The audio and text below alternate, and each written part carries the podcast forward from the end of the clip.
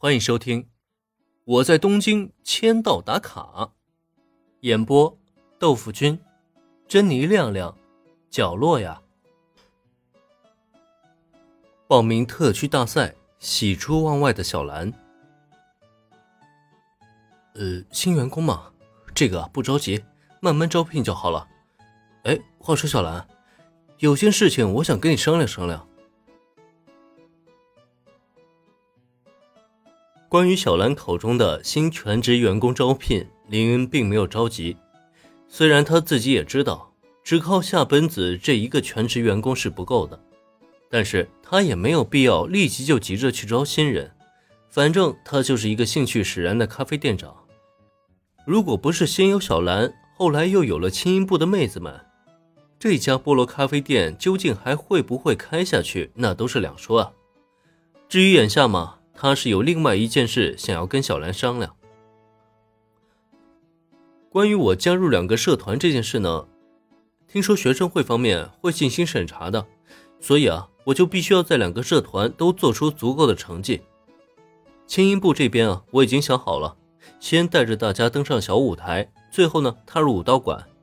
只要实现这个目标，学生会方面自然也就无话可说了。至于空手道部这边嘛，想拿出成绩的话，也只能参加大赛获得奖项了吧？要不然这样，今年的特区大赛算我一个。林恩要跟小兰商量的还是应付学生会的审核这件事情。虽然一开始加入空手道部只是为了应付学校的要求，但在加入之后，林恩就没有考虑过退出这一选项。毕竟小兰可是空手道部主将。同在一个社团可以拉近彼此距离，日后再有什么合宿之类的活动一起参加的话，那岂不是美翻了吗？林恩同学，你打算参加特区大赛？听林恩这么一说，小兰的眼睛顿时就亮了。其实，在一开始听说林恩竟然又加入青音部之后，他的心情是多少有些失落的。在他看来，既然林恩同学已经找到适合他的新社团，那么在空手道部的挂名就肯定要退出了吧？林恩这么强大的空手道家，他的退出必然是整个空手道部的损失。可没成想，林恩压根儿就没打算退出。不仅如此，他竟然更打算参加此次的特区大赛。这个消息一出，不禁让小兰喜出望外啊！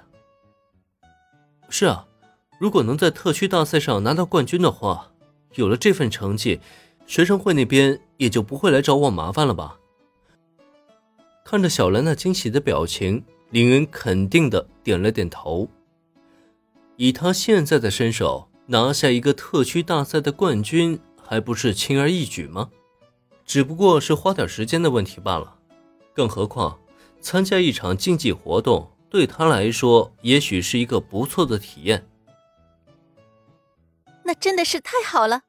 如果林恩同学愿意参加，也许我们还真能拿下一个冠军也说不定。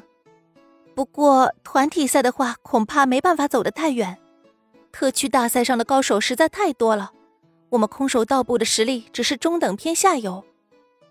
这样吧，我帮林恩同学报名个人赛。如果是个人赛的话，就不会有人拖你后腿了。林恩的点头确认，让小兰万分惊喜。但紧接着，他的表情却又不禁暗淡了一下。